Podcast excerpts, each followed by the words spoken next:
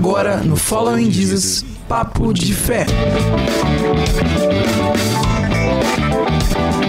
Estamos aqui já com a nossa convidada que vai falar sobre o futuro acadêmico dos jovens, é isso mesmo? Isso aí, isso aí. É, então já pode começar se apresentando, falando um pouquinho sobre você, para o Beleza. pessoal que não te conhece. Bom, eu sou a Natália, sou professora de gramática e redação há 12 anos.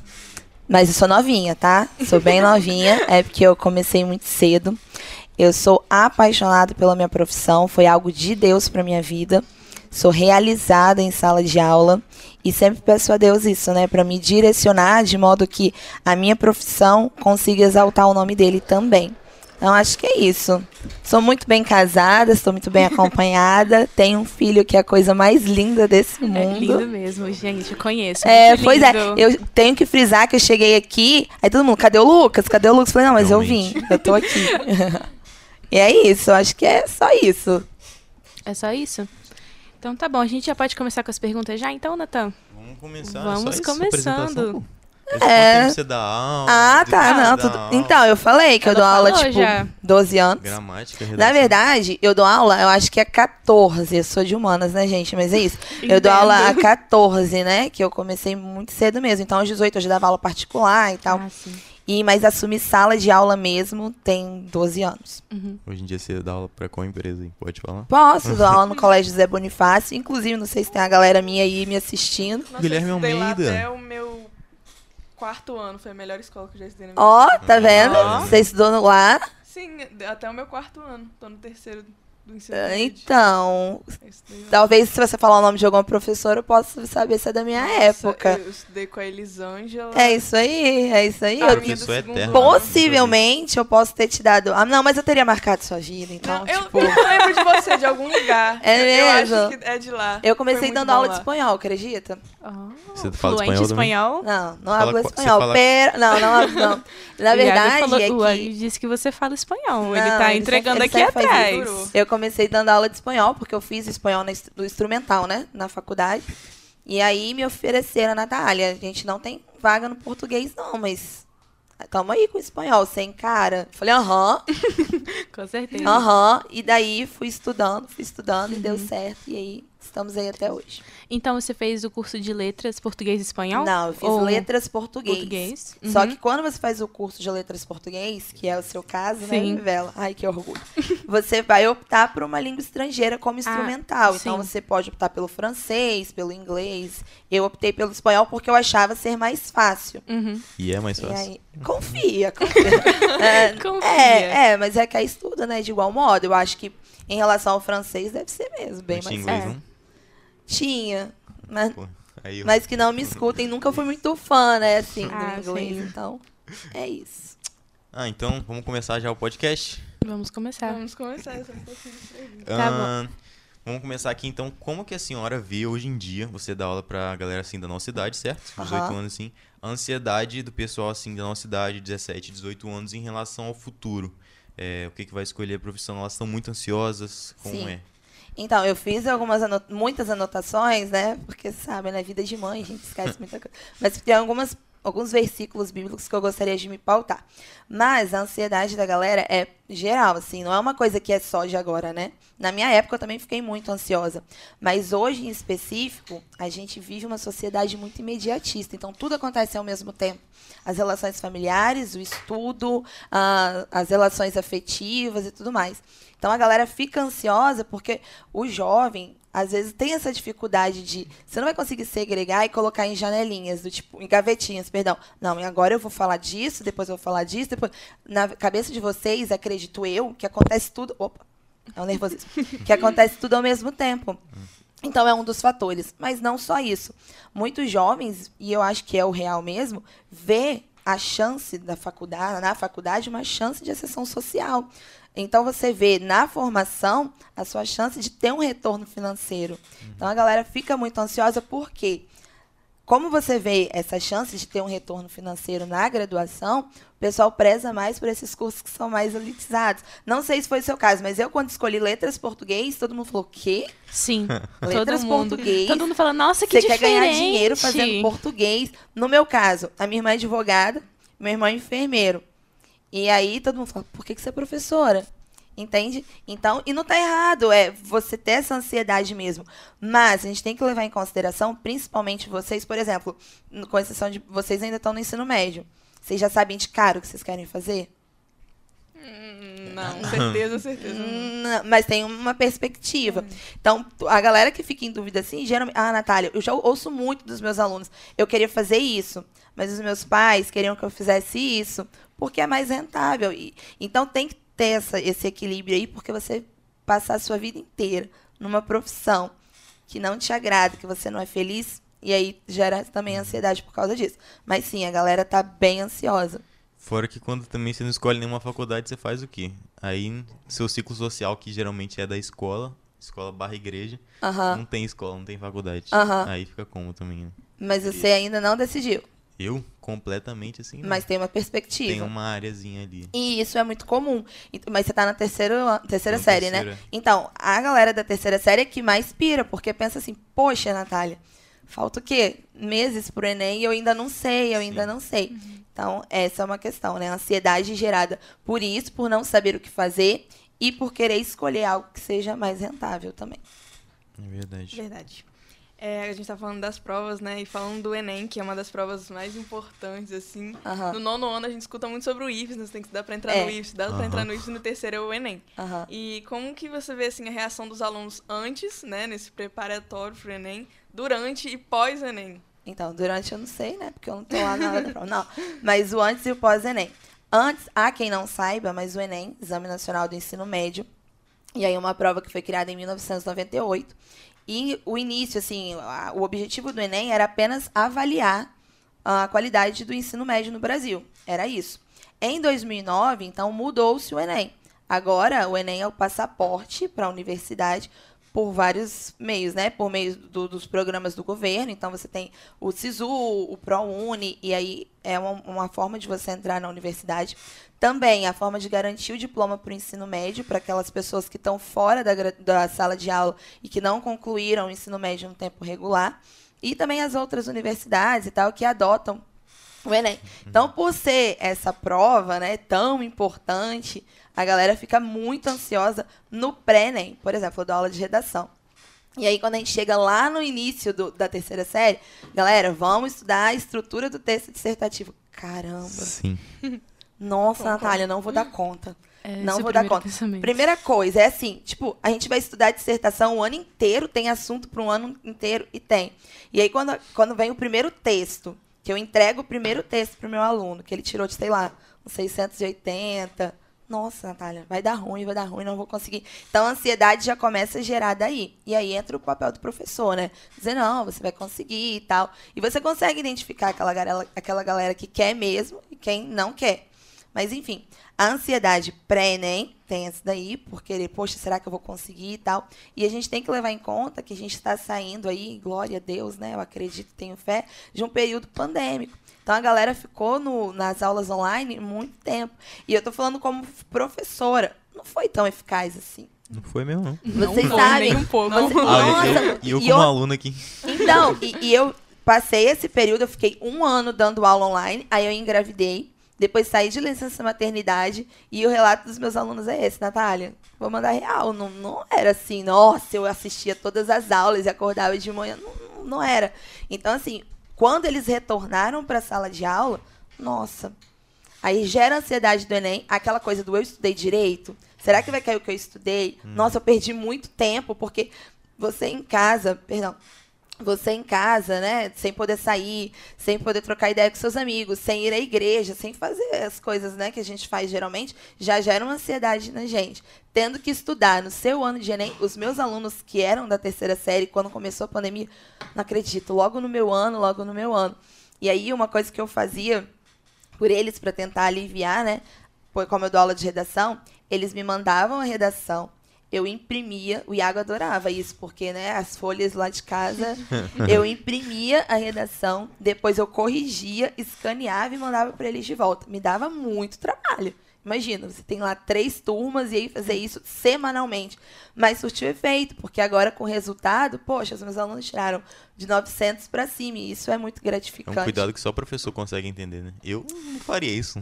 Não, não, mas, pois é, é, é essa a importância de você gostar do que você Aham, faz. Sim, claro. Mas assim como, não só na minha área, né? Mas na minha área também tem muito professor frustrado. Porque o professor trabalha muito, olha eu falando, mas é verdade. A gente trabalha muito, então tem um cansaço e tudo mais. Então, se você não tiver, poxa, eu gosto muito do que eu faço, você não faz pelo seu aluno, mas o resultado vem. Então, é importante de você escolher algo que te agrade.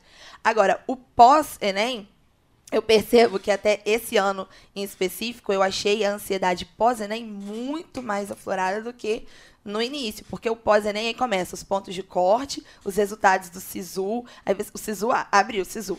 Nossa, Natália, você viu o ponto de corte? Nossa, eu acho que eu não vou entrar. São A três dias de pura ansiedade é? que o Sisu fica não é? aberto. E, e você ali na oração, aí você pede oração para a família inteira, por favor, por favor. Então o pós-ENEM foi bem complicado.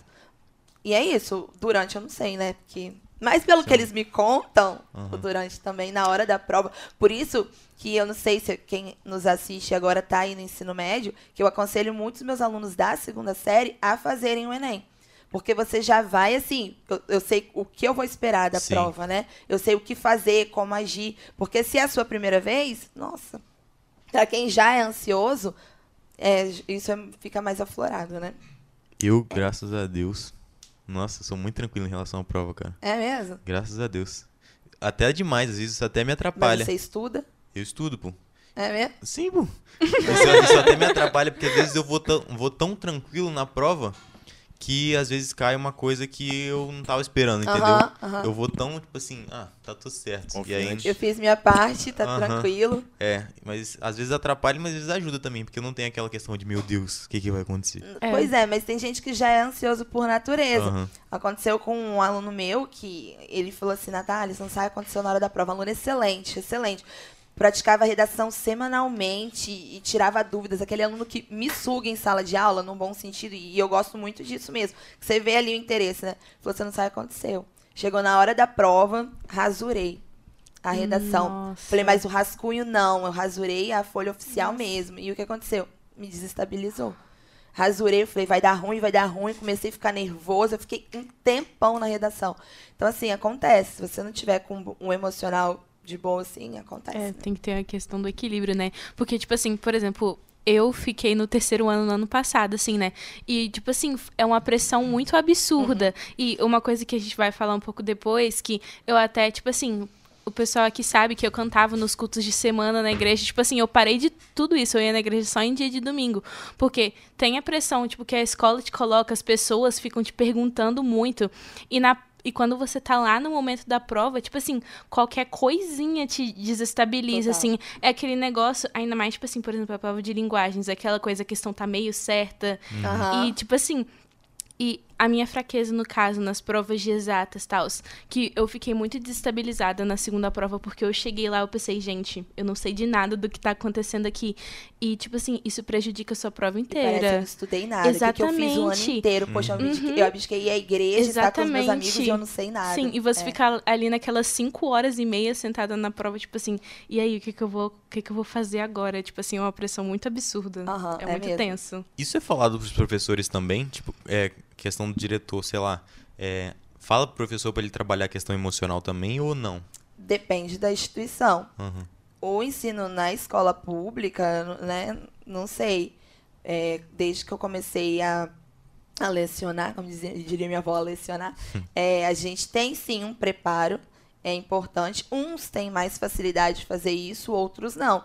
Mas quem está em sala de aula há muito tempo, você percebe o seu aluno que tá indo mal na- nas provas, tá indo mal, tipo, na hora da, da redação, porque tá mesmo. Aí a gente chega, bate um papo, se coloca à disposição. A gente tem que ter esse olhar. E, e foi até, entrando já né, na próxima pergunta que vocês me fariam, que a gente tem mesmo que, os professores, os líderes, os pastores, os pais, os, né, tem que ter esse olhar sim. Mas é sim, a gente precisa fazer esse trabalho com o aluno sim Principalmente no terceiro ano, né? principalmente. Eu acho que o aluno de terceiro ano no ensino médio é o que mais sofre. Porque quando você está no primeiro, se eu falar do Enem, eu já começo a falar do Enem no nono ano. Hoje mesmo, falando no meu nono ano, eu só falei, eu falei, meu Deus, eles estão no nono, né? Era IFES que eu tinha que falar.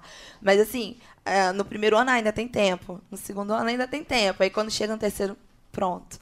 Então o aluno se desestabiliza. Nossa, eu acho que nunca vi, um- um- nunca foi assim tão forte essa presença da ansiedade, da crise do pânico, como está sendo agora. Ainda mais agora que a gente meio que perdeu o primeiro e o segundo ano. Não, pandemia, e né? outra, exato, e agora era só no terceiro ano, agora eu já tenho que começar a fazer esse trabalho já no primeiro, porque a partir desse ano o novo ensino médio é obrigatório.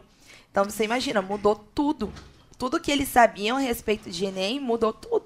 Então agora, e, e aí eu tenho duas realidades na sala de aula, porque na instituição que eu trabalho é, a gente está fazendo de modo gradual, então a minha primeira série é de acordo com o novo ensino médio, se- na sua também? Segunda e terceira não. Então, assim, eu tive que me adaptar junto com eles. Então, assim, e agora o Enem tem aí a chance de mudar, né? Em 2024 tem a chance agora de mudar, o, né? de mudar o formato. Então agora Nossa. não Do, do texto da, Não, da agora- prova não ser só objetiva? É. questão de Nossa. questão Eu sou horrível em disser- discursivo, mano. também. É, Cara, é isso Eu só Mas sei você vai fazer se preparar simulado. Pra isso, né? O Enem, a- a- o foco do novo ensino médio é esse, então você vai se preparar pra isso. Meu Deus. Acredito. Eu, é, você falou questão de preparar os alunos desde cedo.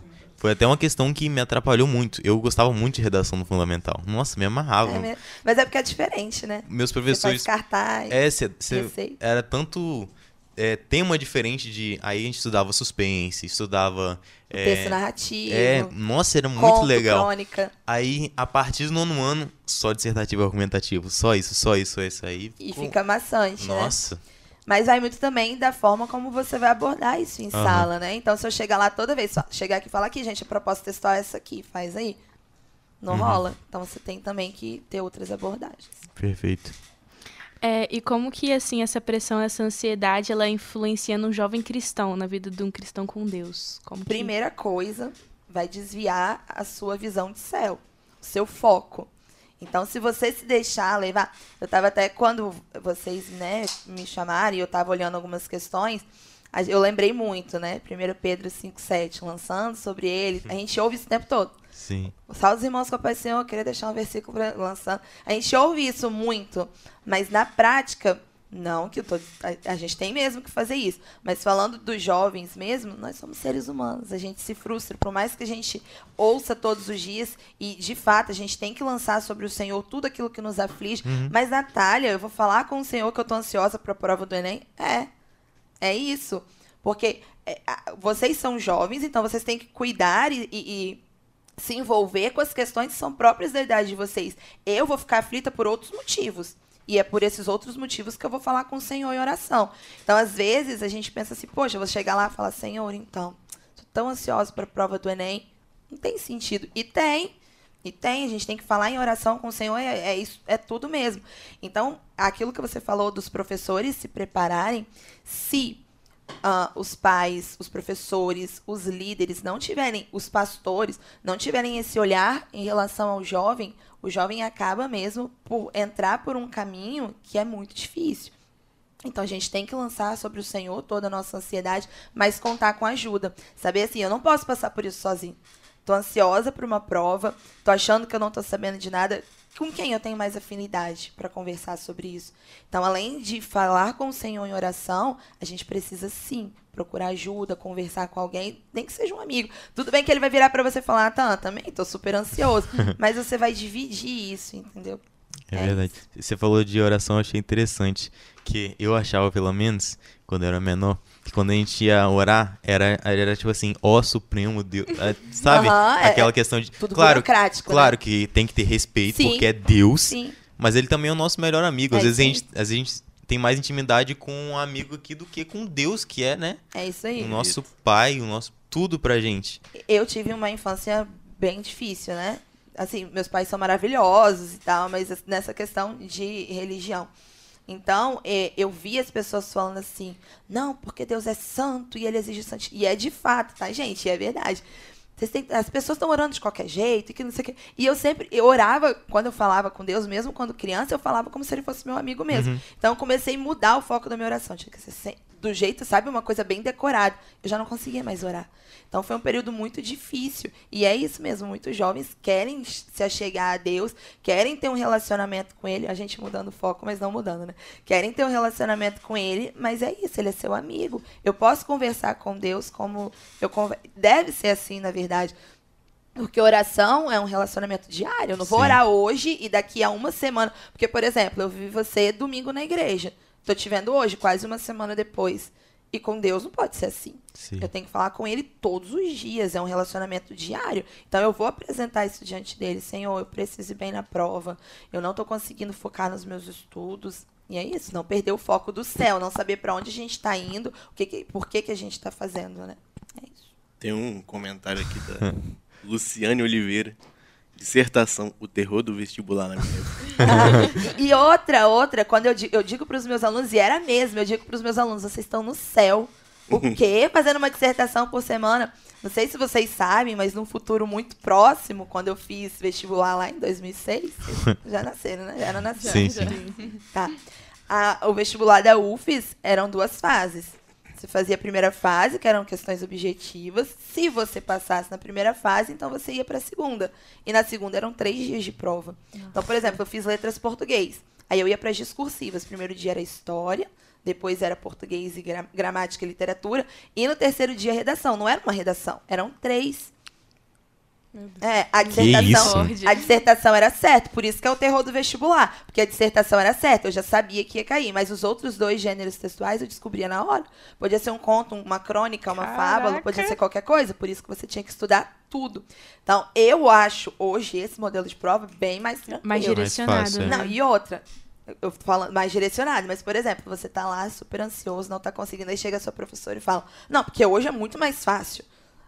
Eu Poxa, Isso fica tipo assim, caramba. é muito mais. Eu tô achando o terror, e é muito mais fácil. Por isso que a gente precisa ter esse olhar, né? gente? Eles têm que entender o nosso ponto de vista, É né? verdade, total, né? total. Era mais fácil pra mim, mas Aham. pode não ser pra você. É verdade. Realmente. E, tipo, sobre esse negócio dos, dos líderes, todo mundo está preparado, assim. Uma coisa que eu vivi ainda mais, tipo assim, depois do Enem, nesse início de ano, são, tipo assim, as pessoas perguntando.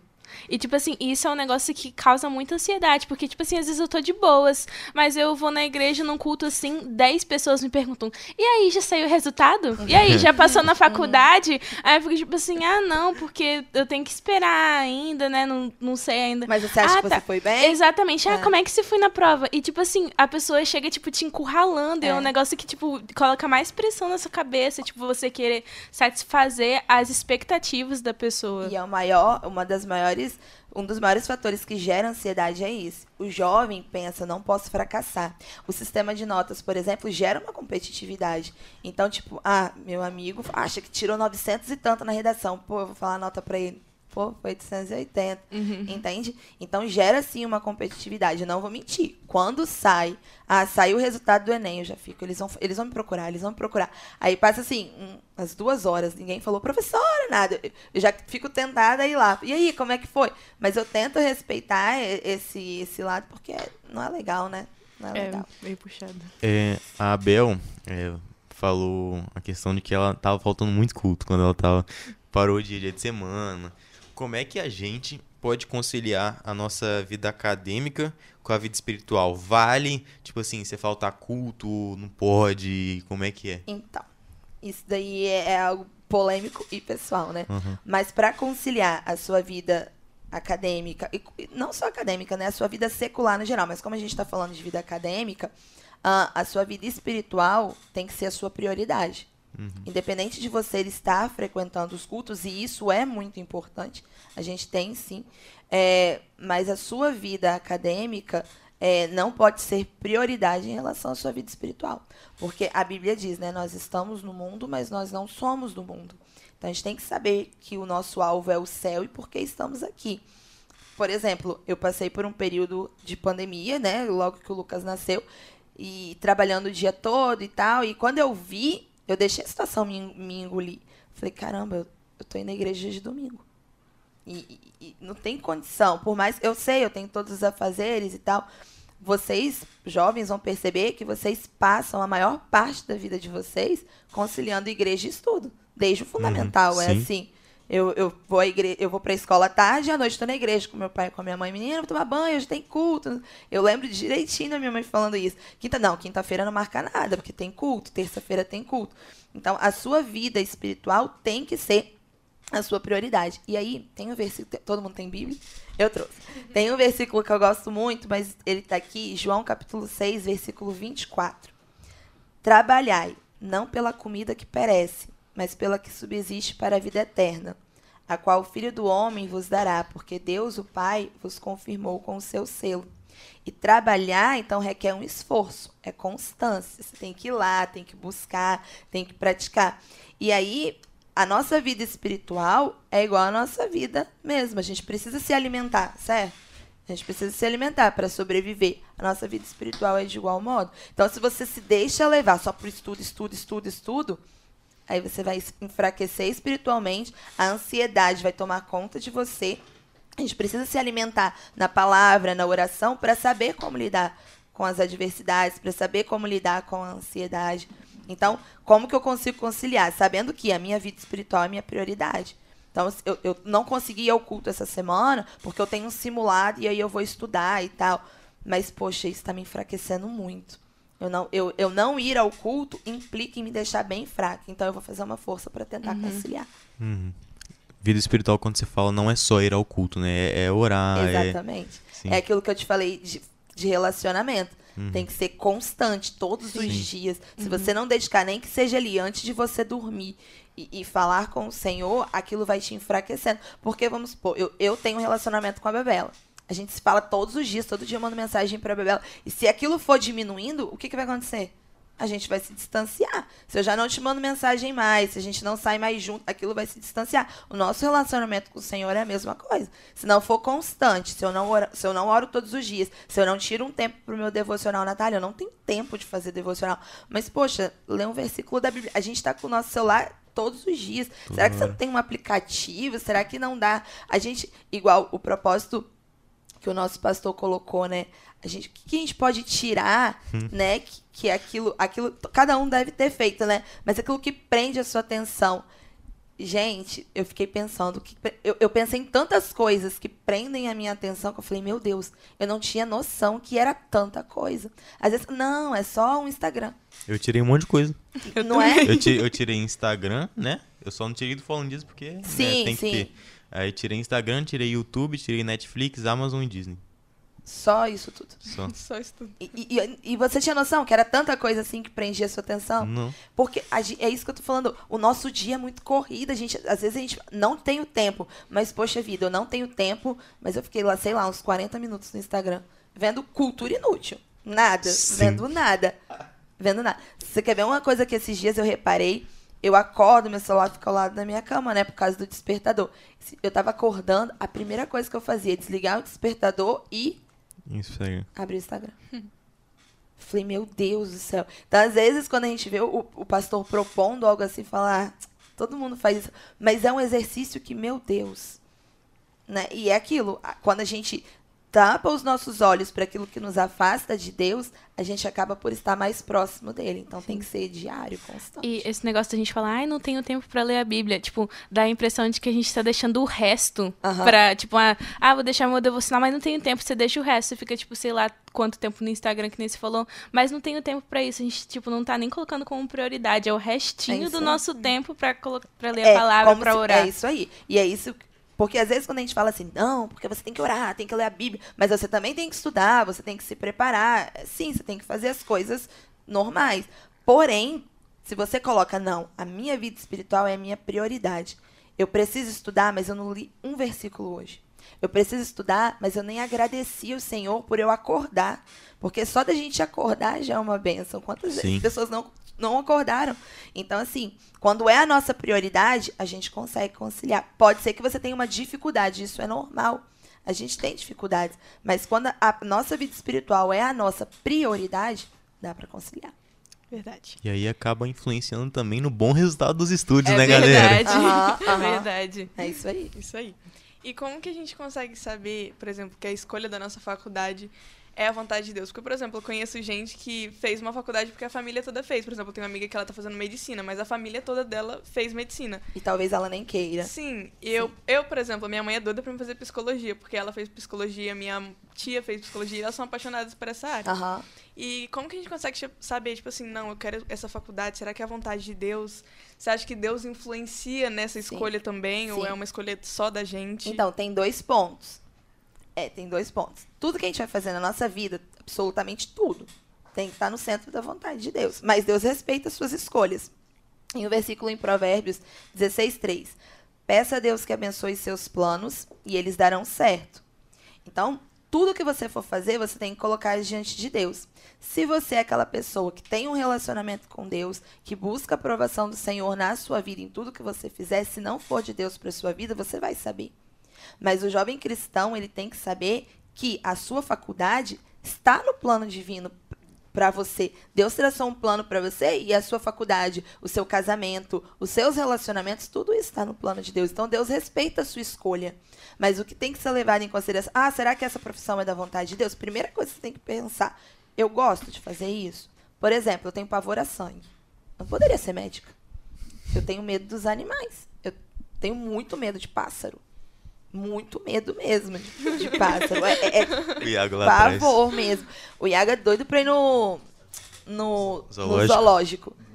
No- e isso, ó, há um tempão. Mas quando eu descobri que você tem que passar no meio de um viveiro. e Sim, Eles estão não. soltos. soltos. Não, então assim, eu tô orando por esse momento. Falar, Senhor, meu esposo quer ir. Enfim. Qualquer coisa, rolê de dia dos pais aí. Você e Luquinhas. É, agora- e ele agora é essa, né? Mas o Lucas ia gostar tanto. Quando era só eu, agora o Lucas então. Mas nisso eu tenho que pensar, poxa, a minha família quer que eu seja médica. Meus pais querem muito, mas, gente, eu não tenho a menor vontade, a menor vocação. Não, não dá. Eu não consigo ver sangue. Eu não, não. Entendeu? Então, o Senhor aprova suas escolhas desde que sejam pautadas com a vontade dele. Então, quando você vai escolher a sua profissão, ele vai respeitar as suas escolhas. Você tem que ver, poxa, eu, eu quero fazer direito. Não tem nada a ver com aquilo que eu, eu quero fazer porque eu sei que é rentável. Quer dizer, né? Diz a minha irmã, tô brincando, que é rentável, mas. Então, o Senhor aprova suas escolhas desde que sejam, estejam no centro da vontade dele. E a minha oração é essa, né? Eu, eu falo com o Senhor, eu quero que o nome do Senhor seja exaltado por meio da minha profissão. É, Vocês sabem, né? Vocês estão em sala de aula, a gente não é nosso foco chegar lá e, e falar de religião, de ideologias e tudo mais. Mas sempre acaba uma ou outra coisa respingando. E a gente está chegando num momento em que está se afunilando tanto as coisas que a gente está precisando cada vez mais se posicionar. Enquanto professora, enquanto formadora de opinião, às vezes eu tinha que me abster de determinadas situações. Vocês entendem o que eu quero dizer? Agora não mais. Quando aquilo começa a ferir a minha fé, quando aquilo começa a chocar com aquilo que eu acredito, a envergonhar o evangelho, aí eu tenho que me posicionar. Então você tem que orar ao Senhor e falar: Senhor, me usa na profissão que eu quero. Ah, eu quero fazer medicina, mas que seja para exaltar o teu nome, que eu possa fazer algo pelo reino por meio da minha profissão. Quantas pessoas, para a glória de Deus, eu já pude aconselhar no final de uma aula? Quantas pessoas já desistiram de coisas muito sérias porque falaram, Natália, eu já, nosso Deus, eu tenho experiências assim, não acredito em Deus. Não acredito em Deus. Mas eu olho você falando, você- parece que ele é tudo para você, né? Eu falei, é, ele é tudo para mim. E só de você, ó, só de você falar que ele é tudo para você, me, me emana uma energia muito boa. Eu falei, ah, tia, emana, então vamos lá. que eu Uma vou- vibe. eu vou conversar, eu vou conversar com você sobre essa energia muito boa. E você saber que por meio da sua profissão foi uma porta para Deus te usar, isso é gratificante. Então a sua oração tem que ser essa, porque às vezes você fala, não, fazer tal coisa não é da vontade de Deus para mim, mas você nem perguntou. Você nem sabe se é ou não, entendeu? E é isso. Ou não, eu quero fazer isso. Deus está nesse negócio. E às vezes ele não tá. Então, através do seu relacionamento diário com o Senhor, você sabe, você vai saber se é da vontade dele para você ou não. Você falou de testemunho, você tem algum aí? Rapaz, então, tem. Meu, né? É, que vocês estavam falando de conciliar a, a Aham. vida, né? E de oração e tudo mais. É, eu prestei vestibular aos 16 anos. Então, quando eu passei na UFES, eu tinha 16 anos.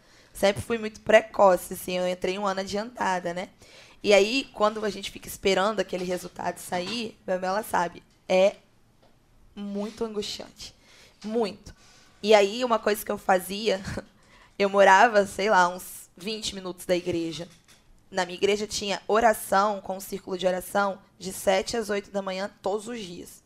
Eu desci, porque eu sempre morei no alto, né? Aí minha mãe falava, você tá indo pra onde? Eu falei, pra oração. Pra oração, amém, minha filha, vai. Eu ia de segunda a sexta. Na sexta era consagração, então era até às 10.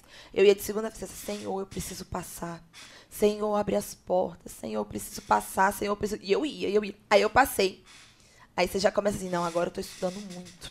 que vida corrida. Mas Deus entende, poxa, eu tenho maior estoque. Eu orei durante muito tempo. Aí aquilo eu fui diminuindo drasticamente. Nosso Deus. Foi um dos piores períodos da minha vida. Porque imagina, seu primeiro período da faculdade, e a gente vai falar sobre isso também, né? Seu primeiro período da faculdade, se você entra na, na faculdade não sabendo quem você é em Deus, não tendo convicção de quem te criou, quem é Deus e para onde você vai, o ambiente te suga facilmente. E se você não ora, se você não tem o seu momento com Deus, é pior ainda. E aí foi um momento que eu fui definhando definhando. Eu falava, gente, tudo dando errado. Meu Deus, eu não consigo me concentrar em nada. Meu Deus, eu... e eu falava isso com o Senhor. Eu lembro que eu, vinha de 507 da UFES, quantas vezes eu já vim chorando dentro do ônibus. Eu falava, meu Deus, como? Dá certo para fulano, mas não dá certo para mim. Aí eu comecei a perceber, poxa, eu diminuí a minha oração, tipo, se era 100%, agora tá o quê? 5 porque eu estou muito ocupada, porque eu não tenho tempo. Então, assim, eu, no meu primeiro período, não consegui conciliar. Foi muito difícil. Aí depois eu voltei a orar, buscar o Senhor e tal. Aí no meu último período, que foi quando a gente, né, começou a orar junto, porque o Iaga era. Uhum. Todo mundo falava, ah, ah, eu falei, não, meu companheiro de oração. Você lembra disso? meu companheiro de oração. Aí é triste, hein? Machucava. Gente, a gente, e era mesmo. E, e o Iaga era muito metódico, assim. A gente vai orar três horas da manhã. Cinco para as três aqui, tá na hora de orar, não sei o que. E era assim. E foi um, um período que, quando eu tava no meu último período, o Iago tava no Canadá. Foi um período assim, TCC, eu tinha 32 turmas no JB. TCC, Você já dava aula? Já dava aula, dei aula desde o meu quarto período. Uhum. Então, TCC, uh, eu tinha 32 turmas, eu ia de ônibus, voltava de ônibus, eu chegava em casa, eu saía de casa para trabalhar 6 horas da manhã, que eu não tinha carro naquela época, então eu ia de ônibus mesmo. Então era 6 horas da manhã e voltava para casa meia-noite. Teve dias que eu, que eu mandava mensagem pro Iago, na época era o, o antigo MSN, não sei se é da época de vocês, né? É. Não. Pra mim não, pra mim não. Não chegou. Eu mal peguei o Facebook. Houve, Nossa, Facebook. houve num tempo remoto, né? Um aplicativo de mensagens chamado. Enfim. Ah, eu conheço, conheço. E aí eu, eu mandava pro Iago, você tá aí, você tá aí? Eu falava, não tô aguentando, não sei o quê. Aí um dia o Iago falou pra mim assim, Natália, você tá orando? Aí eu falei, Tô. Tô orando. Tipo, antes de dormir, eu falo, Senhor, muito obrigado. Você quer amém.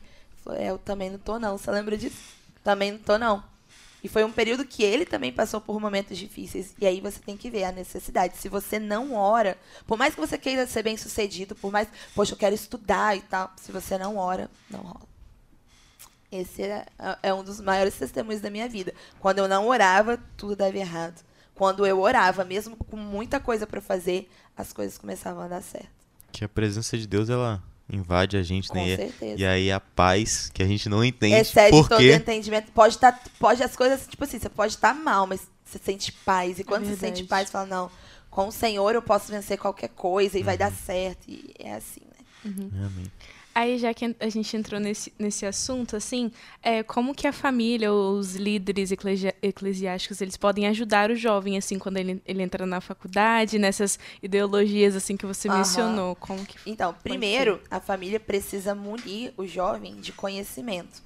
É uma coisa que na nossa igreja, né, eu acho uma das coisas que mais me, me encantaram, assim, vocês já participaram de um culto infantil, né, e, e no cultinho das crianças lá, a instrução que eles recebem, a instrução que eles recebem na EBD, isso é muito importante desde sempre. Eu estava até falando com o Daniel lá fora, não só na faculdade, tá? Isso desde o ensino médio. O mundo tem levantado muitas pautas agora. Não sei se isso chegou na escola de vocês, mas aborto, a ideologia de gênero, Chegou faz é, tempo já. feminismo, Debate não é? é femini... Imagina para um professor, né? Tem coisas que eu consigo dando aula de redação. Olha os temas que a gente tem que abordar. O- os meus primeiros temas do ano, eu escrevi já um texto sobre feminismo, um sobre homofobia e o outro sobre. Pô, tem até que ver, mas acho que é a dificuldade das mulheres negras no Brasil, uma coisa assim. Sim, sim. Mas aí quando eu, enquanto professora de redação, além da técnica, eu tenho que discutir o tema. Aham. Então, às vezes, eles tentam, os alunos, né? é, O negócio não é bonito, não. Eu, eu não tô mentindo. Eu oro ao Senhor antes. Falo, meu Deus, tem misericórdia da minha vida. Eu vou precisar falar sobre. Me dar sabedoria e tal. Mas o mundo tem levantado muitas pautas. E aí, o que que acontece? O jovem cristão quer debater. Ah, não, eu vou falar que é pecado, que ele vai pro inferno, não sei o quê. Aquele que não é cristão e que está levantando essa pauta já estudou muita coisa. Ele sabe, ele sabe os argumentos, ele sabe versículos bíblicos. Não, mas lá na sua Bíblia, porque eles falam desse jeito, lá na sua Bíblia fala assim, assim, assim. E aí? Aí o seu argumento é, não, mas é pecado, você vai pro inferno. E de fato é, e de fato vai para o inferno. Mas às vezes o jovem cristão está sendo envergonhado por faltar conhecimento. Então o que, que a família tem que fazer? munir esse jovem de conhecimento. E outra coisa, a gente tem que saber quem. Não, Deus me criou, eu sei quem eu sou, eu sei para onde eu estou indo. É ter convicção, mas é estudar sobre, é saber como argumentar, é saber como falar. Gente, já aconteceu casos de eu ver os meus alunos em horários de intervalo discutindo sobre uma pauta e o meu aluno cristão não sabia. Eu tive que ir lá, falei, não, Senhor, me perdoa, mas não dá não. Sabe? Porque não, não sabia o que dizer. Tá, mas eu quero saber por que, que é pecado. Por que, que eu vou para o inferno? E a gente tem que saber, a gente tem que se instruir, porque a Bíblia diz que os filhos das trevas são mais prudentes do que os filhos da luz. E às vezes a gente está comendo mosca. A real é essa. É. A gente está comendo mosca. A gente está preocupado em ir. É, eu tenho todas as minhas funções na igreja, eu vou lá, eu cumpro. E é bonito isso. Os jovens, cada vez mais, pelo menos os jovens da nossa igreja, Sim. é uma das coisas que mais me encanta, é o comprometimento com a obra Verdade. do Senhor terça-feira tá lá, quinta-feira tá lá, EBD tá lá, e o pastor propõe uma coisa, não, estamos junto e tal. E isso é bacana. Mas a gente também tem que saber não só ser cristão dentro da igreja. A gente tem que saber resplandecer a luz de Cristo lá fora e saber responder com mansidão, é bíblico isso, a todos aqueles que questionam a razão da nossa fé. Então a gente tem que saber responder, se munir de conhecimento da palavra para poder né, combater essas pautas aí. Então, o papel da família, ao meu ver, é instruir, é cobrir o seu filho de oração, mas é instruir, é estar tá ali junto. É uma coisa que a gente até falou no podcast uns, uns anteriores, que às vezes a gente é ensinado bonitinho que aquilo é verdade, e é mesmo, uhum. só que a gente não sabe por quê. E aí a pessoa pergunta por quê. Aí você fica, Uhum, uhum. Não sei. Porque na minha, minha igreja não pode. É. Minha mãe falou que é. Não, você quer ver uma das coisas que pode ser que tenha acontecido com vocês? Você tá lá na salinha da EBD. Porque crianças, Jesus morreu na cruz por nós. Por mim, eu nem era nascido. Eu nem, nossa, eu nem pedi, eu nem era nascido. Então, assim, eu sei que Jesus morreu por nós porque a tia falou lá, mas como? Uhum. Então a gente tem que saber. É pecado porque minha mãe falou que é. É pecado meu pastor falou que é. Mas por quê? Então, os pais, os líderes, os pastores têm que estar. E o jovem, né? Porque às vezes a gente fala, os pais, os líderes, os pastores, a responsabilidade deles. Mas às vezes eu não busco esse conhecimento. Ah, ele falou lá que é pecado, tá de boa, a vida que segue. Mas eu preciso entender o porquê, porque algum dia alguém vai me perguntar sobre isso. E o diabo é ardiloso. Ele vai te pegar numa situação em que você vai estar despreparado. Então a gente tem que, que buscar esse conhecimento para saber responder também. Perfeito. Deixa eu só ler alguns comentários aqui. Beleza. É... Matheus Assis, conhece? Conheço. É. assim, melhor prof. Oh, né? meu Deus. Uh, Jonatas Rocha, famoso Minas. Eu fiz vestibular da UFS também. Acho que foi nessa etapa que eu não passei. a do, das três redações. Acho que foi essa. Com é... sinceridade, né? Aham. A Simone Mendes, Natália, sua linda, você é bênção na nossa igreja. Amém. E o Iaguinho Monteiro aqui, minha esposa arrasa. Ah. Bom, a Dilma aqui, oi, cheguei. Oi, a Dilma? Uhum. Ai, oi. é, então vamos prosseguindo aqui. É, por que, que a ansiedade ou frustração em relação né, ao nosso futuro acadêmico gera tantos males para as nossas vidas? E aí vem um monte. Ansiedade, crise do pânico. Crise de pânico. Até o suicídio. Suicídio, principalmente. Nas... Ah, o James, você lembra daquele número que a gente viu? Número? É, que a gente tava na praia pesquisando é, algumas coisas. aumentou 30,4%. É, mas assim, quantas pessoas, é, quantos jovens de 18 a 25 anos se suicidaram? A gente não achou esses dados. 19 mil, né? Eu acho. É, eu, eu achava... 19 a? 19 e 25 anos. Deixa uhum. eu procurar. Eu achava que era, sei lá, menos de mil pessoas, eu achava. Uhum. Quando eu olhei aquele número, eu falei, meu Deus do céu. Então, a gente tem o jovem cristão, né? Uhum. Que também não está livre desses males. Mas eu estava vendo, teve uma pesquisa em 2006, 2006 nos Estados Unidos, 58% dos cristãos questionaram a sua fé após entrar na universidade. Mais da metade. Mais da metade. Então é aquilo, a importância do que eu estava dizendo, da gente né, ter uma base, ser firme no Senhor. Mas quanto a isso, Natan, é de cada vez mais, não só por questões acadêmicas, mas várias questões. Mas quando você entra no meio acadêmico, Você fala, agora eu tenho que ser adulto. Porque até o ensino médio, você vai, né? Ah, pedir pra ir no banheiro. ah, aham. é, é, é isso mesmo. Pedir pra ir ao banheiro, os meus alunos do ensino médio, eu colo um post-it na parede. Matheus tá aí, se ele quiser me confirmar, né? Eu colo um post-it na parede e escrevo água, banheiro, português. Professora, eu posso ir ao banheiro? Se o post-it estiver na parede, você pode, porque ele sai com um crachazinho. É claro, né? Mas é mais pra gente brincar e zoar mesmo, mas funciona. Mas você chega no ensino médio, é uma loucura. Quando eu cheguei no ensino. Gente, eu tirei a carteira de identidade e o CPF para prestar vestibular. A minha, no meu primeiro dia de faculdade, eu tive uma crise de- de ansiedade tão grande. Eu trabalhava no centro de Campo Grande. Eu tive uma crise de ansiedade tão grande que eu desmaiei. Eu fui levada para casa, tomei medicação. Minha mãe teve que pagar um táxi da minha casa até a UFES. Ela foi comigo para a faculdade no primeiro dia, porque eu era totalmente assim, a neném da mamãe. Quando eu cheguei lá, que o professor falou assim: ó, esse texto aqui é para a próxima aula e ele tá na Xerox. Eu falei, gente, o que, que é isso? Como assim tá na Xerox o texto? Quando eu fui ver, era um texto assim de 150 páginas. Então, essas, essas novidades do meio acadêmico, e aí você vê um seu professor falando, não, gente, vamos. Ó, tudo que você aprendeu a respeito da Bíblia, não vem com esse conhecimento pra cá, não, porque vai dar ruim. Então, então, é, o meio te engole.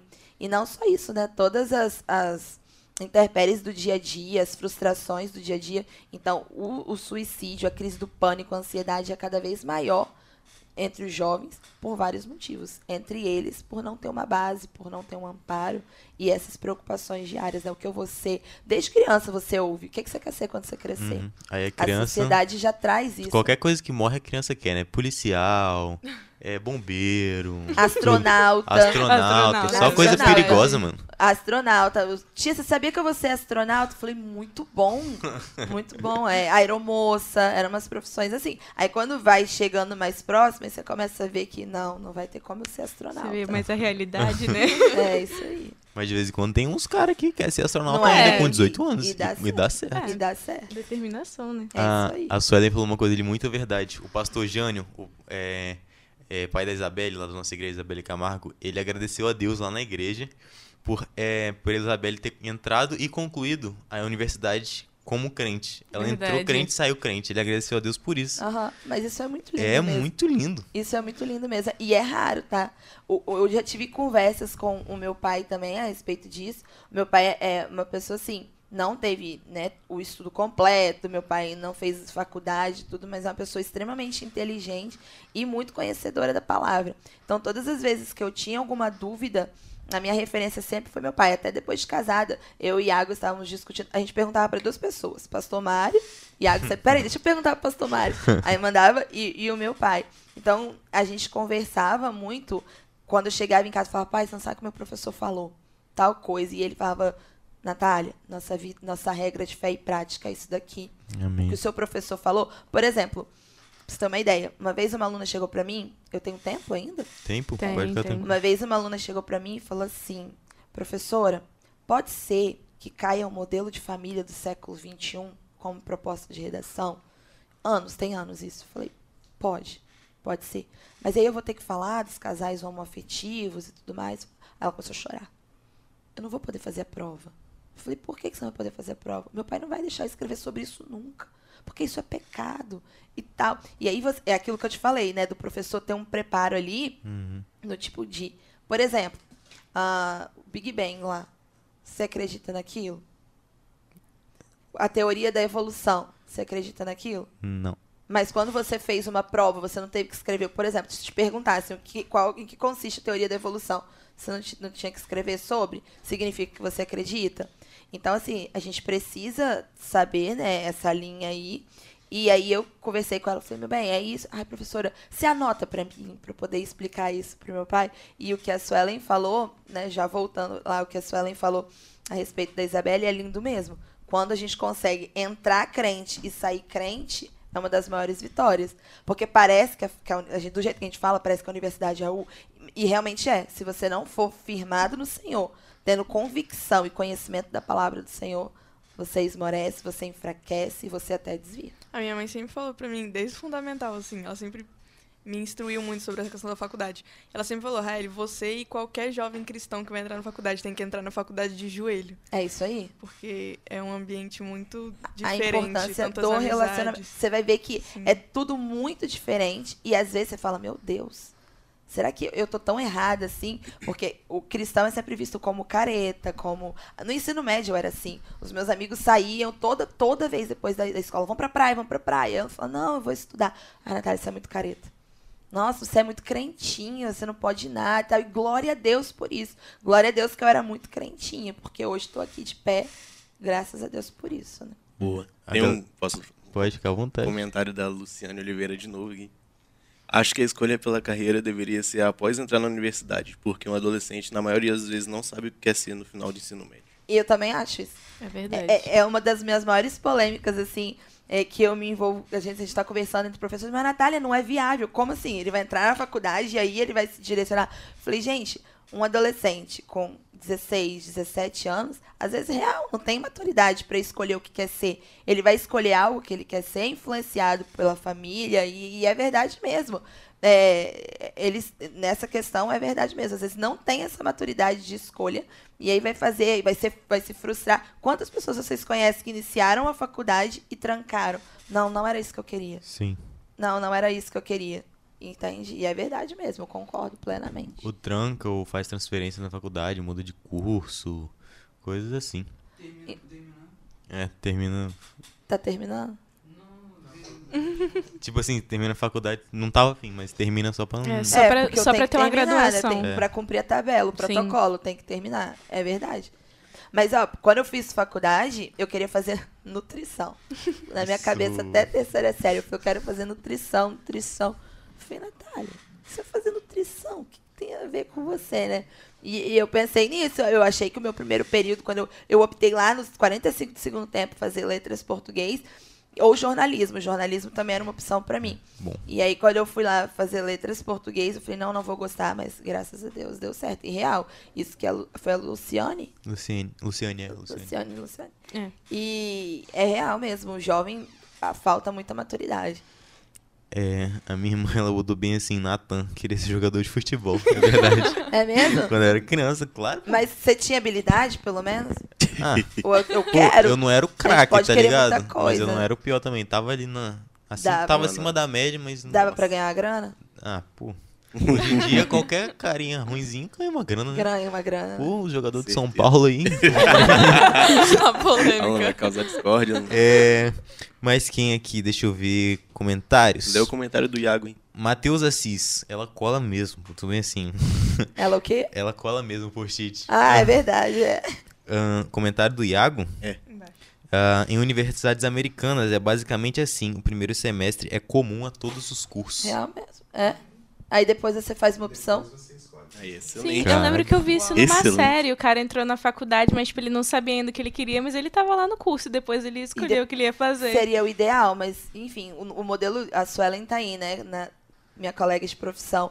A educação, como a gente tem hoje, tem muitas deficiências. Muita mesmo. O professor, gente, é sério. Não é porque. Eu, claro, eu vou defender aqui a minha classe, né? Mas a gente é. O professor hoje é um herói mesmo, porque você tem que lidar com muita coisa. Além da, da sua, vai para além da sua profissão. E realmente seria fantástico se pudesse, né? Primeiro você entra e aí depois você faz uma escolha. Porque gera a ansiedade, né? O que, que eu vou fazer? É, e aí quando você tá lá, você entra, você tá mais tranquilo, né? Porque você, tipo assim, você já tá. Já tô aqui. É, Eu já, já Daqui conheço o saio, ambiente. É. isso aí. É é isso aí. verdade. É mesmo.